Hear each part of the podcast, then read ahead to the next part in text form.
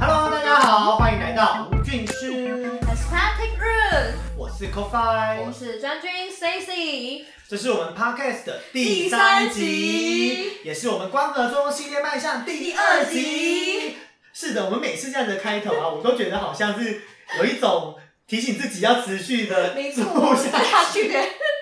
的一个原动力啊。对，那我们今天要做什么样的光合作用主题呢？我们今天呢要录的是冷知识。今天呢，我跟 c o f i 总共会准备六个冷知识。哎，那其实冷知识其实就是讲出来会让大家觉得哦的反应。那其实冷知识也是我们平常发生在你我的生活中之间，没错但是我们不会去注意到。真例的，如，我问 c o f i 说，在台北的捷运里面，嗯哼，是哪一站有最多的出口？最多出口，，对，应该是我不知道，应该是古亭吧？感觉古亭，古亭好像蛮多出口的耶不是古亭，还有比古亭更多的。啊，古比古亭更多，一对，定是一定是交界的地方，没错，一定是交界的地方。那就台北车站啊。但台北车站其实只有八个出口而已。哦，对，捷运只到 M 八，对对，哦，那是哪里？有十个的出口是捷运民权西路站，所以它有几个出口？它有十个出口，所以每次去到民权西路站就哎，到底是哪一个出口？十个出口任你选择，民权西路就也是，呃它也算，哦它也算街是交在界，对，它就对是局限跟那个红线的线。交界，哦，没错。所以民权大家知道了吗？民权西路，有十个出口是台北捷运里面最多出口的捷运站，所以整个颠覆大家想象，以为会是什么台北车站这种，对就不是对这真的就是冷知识喽。对，我所以我们今天呢就是要先来我们第一趴的这个冷知识大会。对嗯哼然后我跟 c o f i 会分享六个让大家觉得嗯很好玩的文化冷知识，啊，文化 Yes，冷知识，是还有知性，非常知性，非常符合吴俊师这个 style。OK，那 c o f i 这边呢会准备就是三个稍微国际性的， international，是，虽然英文不好没关系，哎，一样可以做但一些是功一课样要做功课，对讲一些国外冷知识，好不好哎，对，去提升自己的一些知性度对，OK，就是好像知道，但是又不是很知道的东西。没错。然后专军这边就会准备三个跟台湾有关的一些冷知识没喽。错。好的，那我们现在带来的第一个冷知识 c o d e f i 来跟大家分享一下吧。就是想要跟大家说，全世界唯一一个没有护照跟没有驾照，但他却可以出国跟开车的人是谁？其实这个冷知识呢，他在台湾很多综艺节目都做过，但是我必须说，还是有很多人不知道。你像是 我不就是不知道，我是综艺节目儿童，但是我不知道这个冷知识所以你知道是谁吗？你想国外一点的，international 一点，看远一点的是总，统系列的那一种人吗？因为总统系列它通常会有一种他就是大咖，是大咖，对是男生还是女生？呃，她是一位，可是讲了就很明白啦，她是一位女生。她啊是一位女生哦，对，大咖女生，对，就是英国的女王，英国的女王 是伊丽莎白女王吗？对，伊丽莎白二世，她就是一伊丽莎白个二世全世界唯一没有护照却可以出国、没有驾照却可以开车的英国女王。为什么呢？为什么？Why？最大原因就是因为你知道，在英国驾照的发放人，嗯署名就是英国女王，所以哇，所以她不可能发驾照给自己，就不像台湾就我们是裁判的这种，对啊，像台湾就是什么交通部发，对所以没有那种就是被署名的问题。但是英国不一样，它发照的单位是英国女王伊丽莎白二世，发给我驾照，这有种蔡英文发给我驾照的哎，感觉， 类似这样， 好所荒谬以。伊丽莎白二世不可能发给自己驾照啊，所以才会导致于她是一个全全世界唯一一个没有驾照的女王，哇，而且嗯。这很颠覆我的逻辑耶！就是我以为每个国家都会有像我们一样交通部、经济部不同的部门去负责相关的事情。对，可是英国驾照这件事情跟护照，他们的护照也是他自己发放的，所以就这件事情很困惑，就是没有办法发给自己驾照跟护照这件事情。了解，所以其实就是在讲回来，就是你们不要小看伊丽莎白女王哦，他其实是一个非常爱开车的人，你知道吗？因为他之前就是嗯他，他之前在二次世界大战的期间，他曾经是女，就是妇女兵，就是呃嗯类似那种防卫妇女队嗯的开救护车的，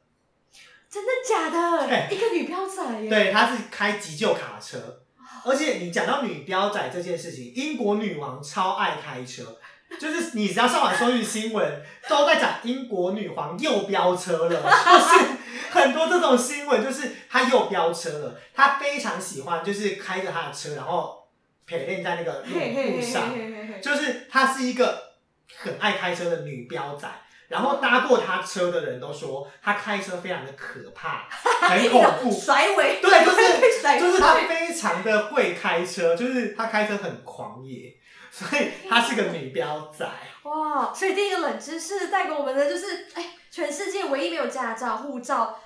却可以出国跟开车的人，对，但是其实我要再额外拉出来补充一点点就好，嗯一点点小时间，就是除了伊丽莎白女王之外，其实还有另外一个人哦跟你有关系哦。跟我有关系对，他是啊在中国大陆的袁隆平，啊？那个水稻杂交的之父，对他就是水稻之父。嗯，说因为什么呢？是因为他之前他就是没有驾照，然后他在培育这些水稻都在比较偏远的需地要方，巡田之类的，然嗯后，所以那个他们在中国大陆那边的交通部就发了一本驾照给他，但是他的使用期限只有十五岁到七十岁，嗯，所以他现在已经被撤销了，哦所以他已经不是第一，唯一的一个还是伊丽莎白二世女王。我的天呐、可是在在袁隆平这个例子里面呢、袁隆平是本身发驾照的单位吗？不是那为什么他一样可以像伊丽莎白一样不用去取得一个哦，因为外国他驾照就是呃，当时他就是研究了非常久，然后教就是他们的国家就是嗯中国那边就觉得他很辛苦，然后他也没有时间，或者是可能是没有时间，或者是他就是就是免就是不用再被受检验这件事情，嗯他觉得他都在偏远地区，应该要给他一个荣誉，哦就是一种这种比较像是荣誉象征。对，因为他这是毕竟是水稻杂交的一个最重要的贡献。对，他就是跟跟伊丽莎白女王完全不一样，哎伊丽莎白女王也很有贡就献、是啊，不一样，对两个不不一样样的不一样。概念啦。 OK，所以也好分享这个冷知识给大家喽。那第二个要请专军来跟我们分享的是台湾的冷知识。台湾冷知识就是我们每个人在过年的时候都有听过一首歌，就是恭喜恭喜恭喜你呀，恭喜恭喜恭喜你！每条大街小巷，每个人的嘴里，见面第一句话就是恭喜恭喜。！请问到底在恭喜什 么？那不就过年吗？恭喜就是恭恭喜喜恭喜你呀！那不就是过年的恭喜吗？这首歌就是恭喜哎各对没种空哎 各种都可以对恭恭恭喜啊！每条大街小巷，每个人觉得恭喜恭喜，不对就是过年也会发生是的事情？过年对不对？这是我们每逢春节就一定会听到的一个拜年的洗脑歌对啊，很洗脑哎、但是其实这首歌一开始最一开始并非是为了庆贺新年所创作的，它竟然是为了抗日胜利而写的。那这谁中写间的、？啊？这中间的故事，对，因为我们听过《玫瑰玫瑰我爱你玫瑰玫瑰，我爱你。》的陈歌星，他叫陈歌星，所以他的这首《玫瑰玫瑰我爱你》跟《恭喜恭喜》同一个人啊，对词曲很创洗作脑哎、对，恭喜！专门写洗脑歌的哎，他真的很厉害哦吼。他真的是他洗脑歌曲家哎、然后这个故事的背景呢，这个陈歌星他人在上海，他因为这个抗日的战争完全有感而发，他就为了要去哦写下这个战胜的喜虐，所以呢，哎。他就写了这首战胜喜悦的歌，但是刚好这个歌曲发表的时候，哎，刚刚好是这个农历年节的前夕，因此也被大家哦，当哦，作以为是过一年个，歌，对，就其实哎，哎原来是一个误会，对，没原来错，这个误会就误会大了。对，所以他在恭喜，就是这个这个两个字，在歌词里面整整就是超过了十次。我们就不知道该唱几次啊了。对，没错。所以他其实在写的就是在这个抗战八年的一个奋斗，然后也哎转顺理成章的转为什么？转为去慰劳我们人们一年中的辛苦。所以在过年的时间哦唱这首歌，对，也会慢慢演变成这样子的习俗。没错哦，， 难怪听起来其实就跟过年搭，因为每条大街小巷，对每个人的有一嘴种里都是恭很喜喜恭气喜的感啊！觉，对啊对，没原错，来，所以它就变成是一首过年歌曲，但是原本是抗战战胜利，没错，哇，对，这也是很颠覆我们的逻辑，就是有哎、就就从来都不会去想说这首歌的到底在恭喜什么，对不对？就是有一蛮有趣种的大地回春，新年好。对，大家有看过那个红包吃 红包吗？多少啊？ 好，那你宣传一 下。没有，就是那个 c o f i c o f i 的那个第一个在 YouTube 上面的频道就在讲红包知多少，对，硬要出现在每一集里面。对，好啦，观众朋唯友一们，如的果 有兴趣去看红包知多少这个红包习俗，我们就去看 c o f i 的 YouTube 频道。重点你稍微支是持重点他一下是。就是在讲这个，就是要看到最后那个片尾，因为我片尾的时候就做了一件很蠢的事，我就说“大地回春，新年好”，逢人就说“恭喜恭喜”，很 我觉糗。所以你刚刚讲说，我都替你感到尴尬了。所以刚刚我怎么办就突然又想出那“大地回春”你可以用的这事个 情。这四个字浮出脑袋。好的， 好的。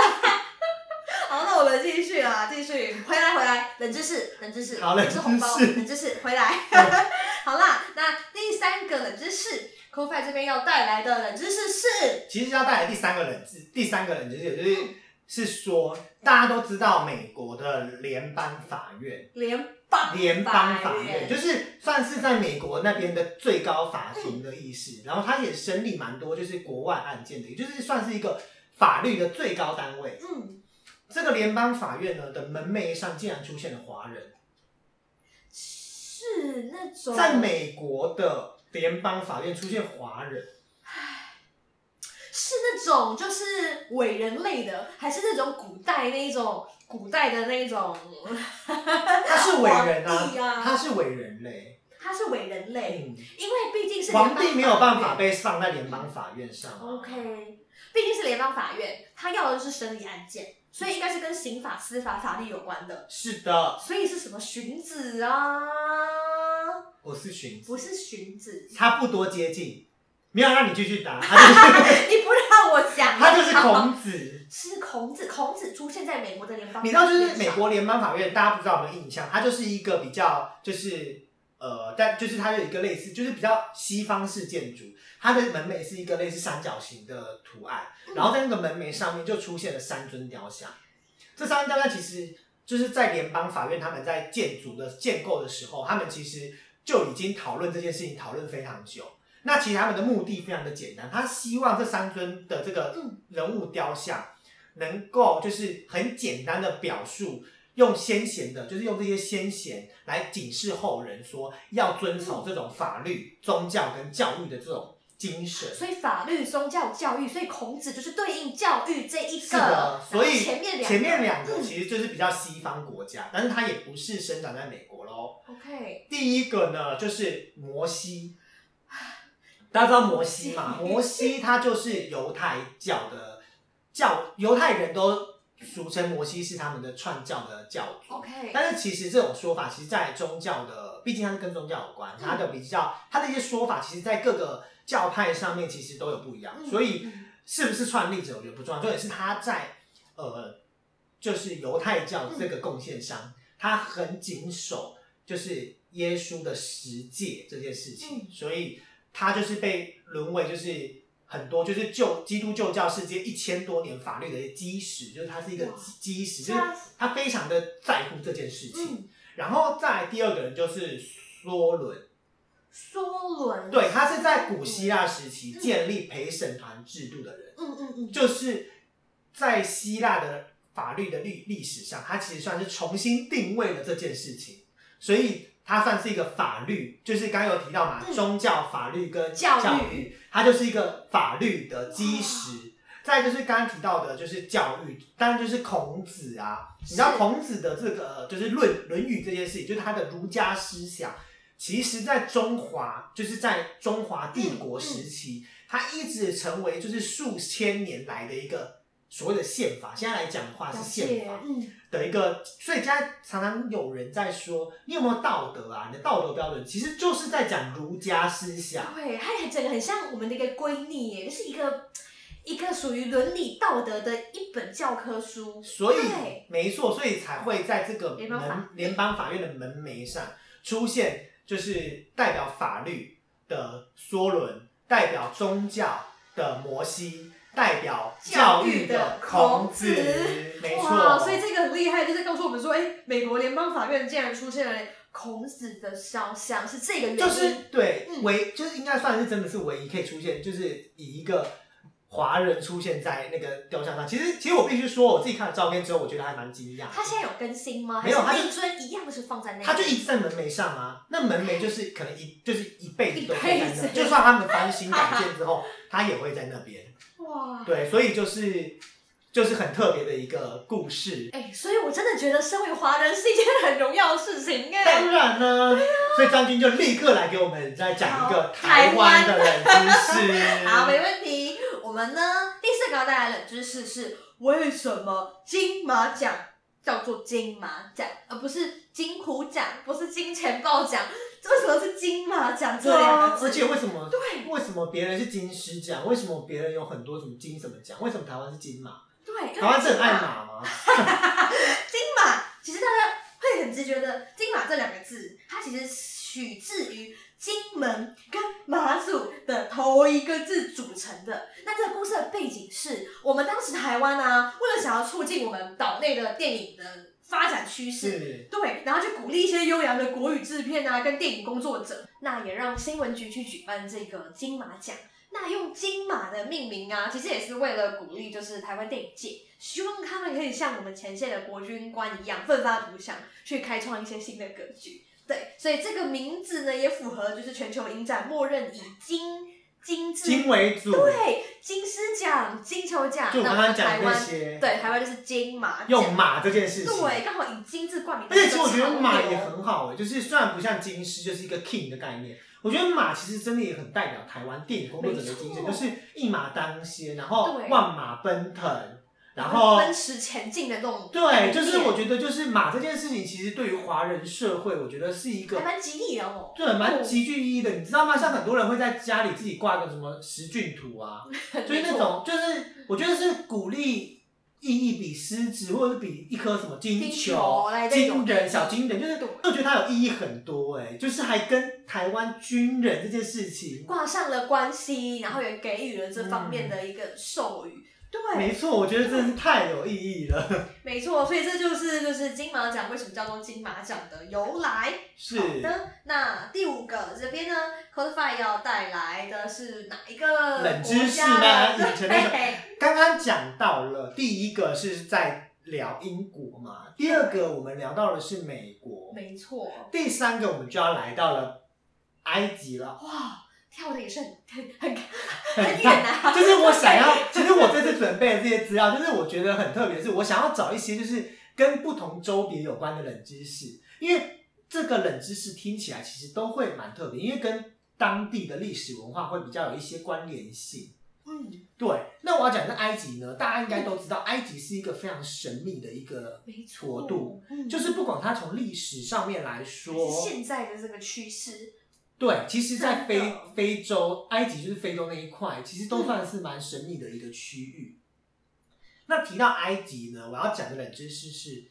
大家在埃古希腊埃对，不是古希腊，古埃及的那个壁画上面都会看到埃及人其实是光头哦。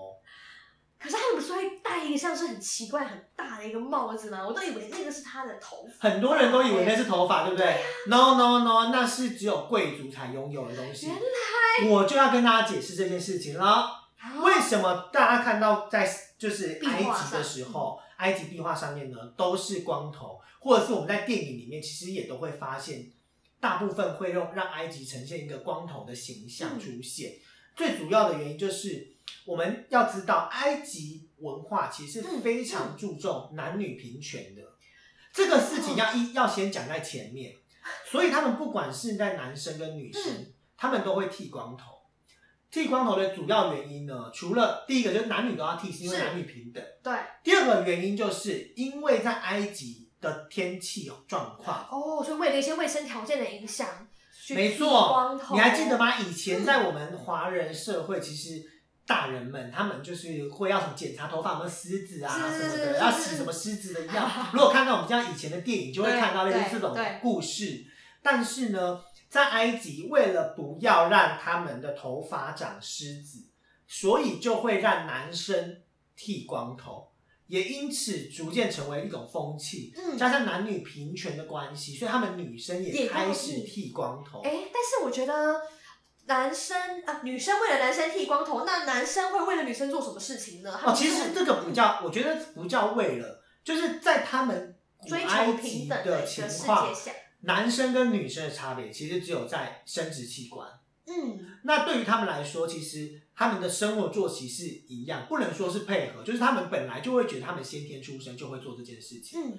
所以在他们的就是以男女平权的情况之下，他们的男生也是会化妆出门哦。哇哦！所以这样乍看之下，男生跟女生不脱下裤子，可能有时候还看不出来是男是女耶。 那刚刚你提到的那个，就是再回到光光头这件事对情，你提到不是会有人戴一个类似像那种对，那个人家不是埃及的那个帽子法什老么的帽啊， 那是只有在他们的皇家贵族才可以戴，那个是为了避免晒伤，毕竟头皮也是皮肤。对，会有晒伤的问题，所以他们一般的古埃及人是会有一块很简单的遮阳光的布，然后就是直接这样子就是绕起来，类似像我们看到那些比较中东那边的人一样。但是呢，在古埃及的时候不一样，他们就是比较贵族的，就会看到你刚才说的嗯比较特别的那种、那种、那种帽子帽子。对，那种帽子呢，其实就是在他们那个、那个、那个、那个时期，必须要有一点地位。就我讲贵族这件事情，所以大家会以为那是假发，其实那不是，那不是，那不是头发，也不是假哇发，那是一顶帽子。嗯，那刚刚讲了到解化妆这件事情，其实在当时不是就是不止潮流，他们还有一件事情也是男女平权哦，就是他们会把他们全身的体毛都剃掉，嗯，因为他们觉得体毛这件事情也会生长，就是不好的那个蚊，就虫子嗯嗯在身体上，所以他们为了让他们就是。就是尽量呈现没有毛发状 态，所以他们原则上他们会有一种脱毛的习惯。嗯嗯习嗯，惯，他们会有脱毛习惯，而且这个脱毛习惯还不只 是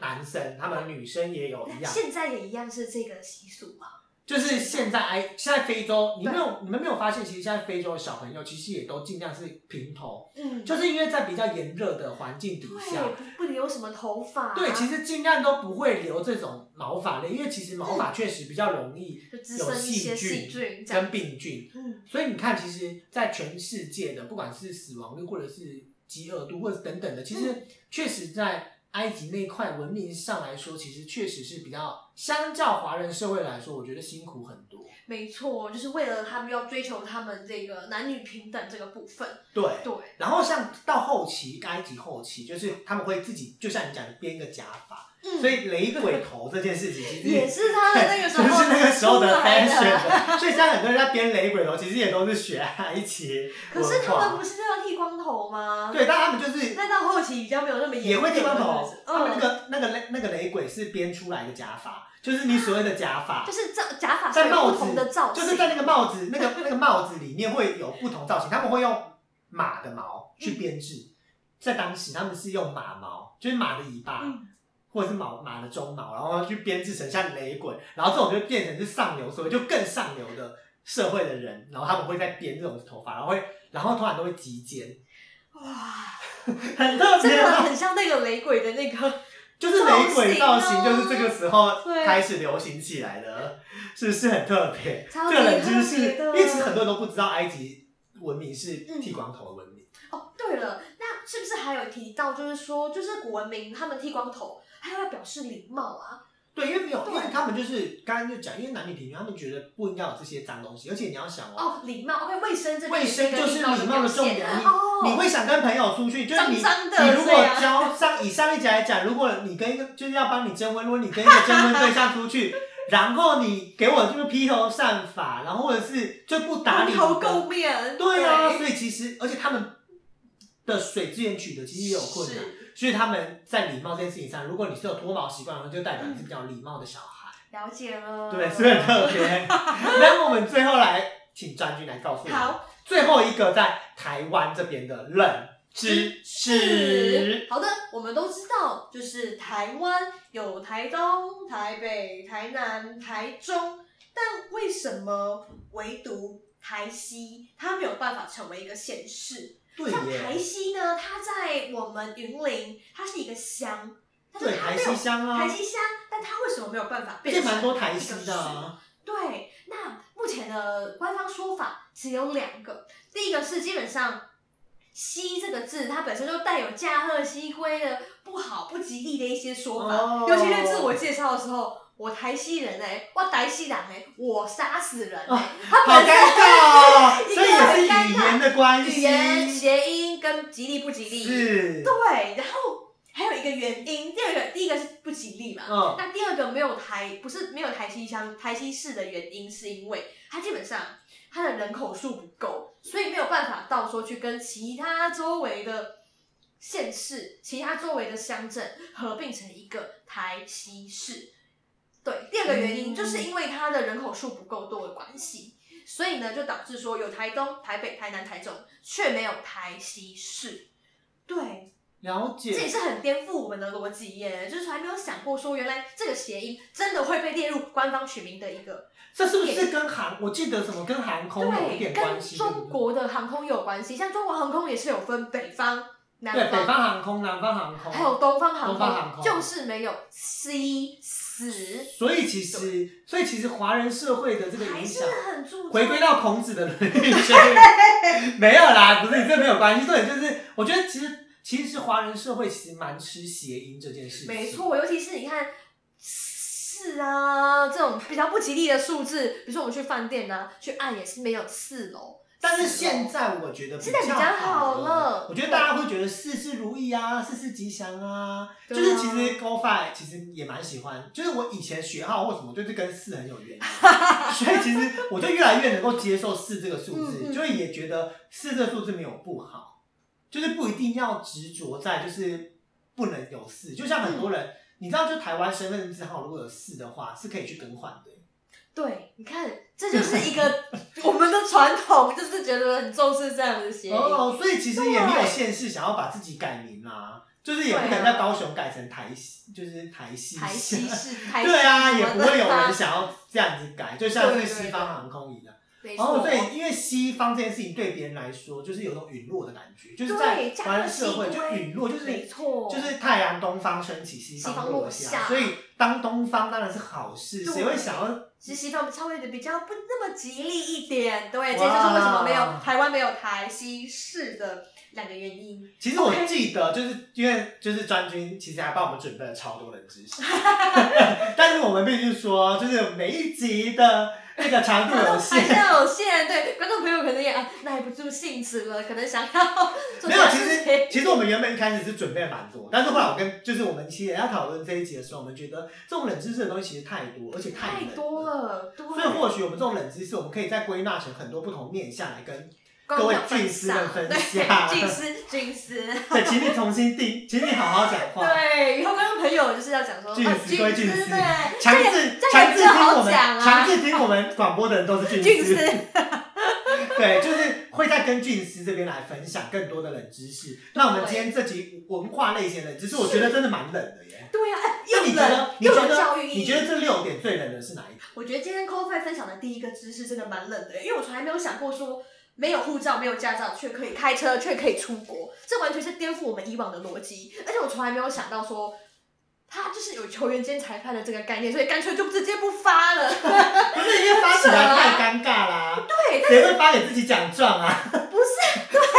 就是总统总统蔡英文，然后发给奖自己状，然后给自己一个总，对，总多统奇 发给怪总统啊！奖， 这不对啊行啦，很怪很这就很怪。颠覆我以往的想对象啊，他就对啊算不考，他也是可以过 哎。对，啊人家还开那个医疗战车对哎、开什啊，么玩笑？是对啊啊，，那我后在自这己。边，嗯，我自己觉得最冷的冷知识应该是就是跟我们息息相关的金马奖。哦虽然我觉得其实三个都是蛮冷的，但是我觉得金马奖这件事情让我觉得特别冷是，我真的没有想过，就是金马奖竟然是金门马祖、欸。我有曾经想过，嗯，但是我一直以为就是马这件事情代表就是万马华奔人腾对华人华人就的是吉祥，电影万马奔腾的概念，就是嗯华人电影的产量其实是非常重质又重量的，的，所以我以为是这样，就没想到这样是跟国军有关的、对，这真的是太神，就怎么会这么就是这样把金门嘛？所以其实台湾虽然是这一个本岛，但其实台澎金马真的还是算是一体，我们都是属于没中华民错，国没错对对，对讲对得对好。对下这个结论我非常 喜欢。一集的冷知识真的是又冷，但是又具有教育意义，没错非常好。好像也没有什么教育意义，又又就不又知道辣又辣不知道也不会怎么 样对啊，不知道不知道不会怎么样，知道我可以炫技这样。啊，可很好。以可以，好，那我们今天吴俊士呢，就在这边跟大家说，拜拜拜。拜。啊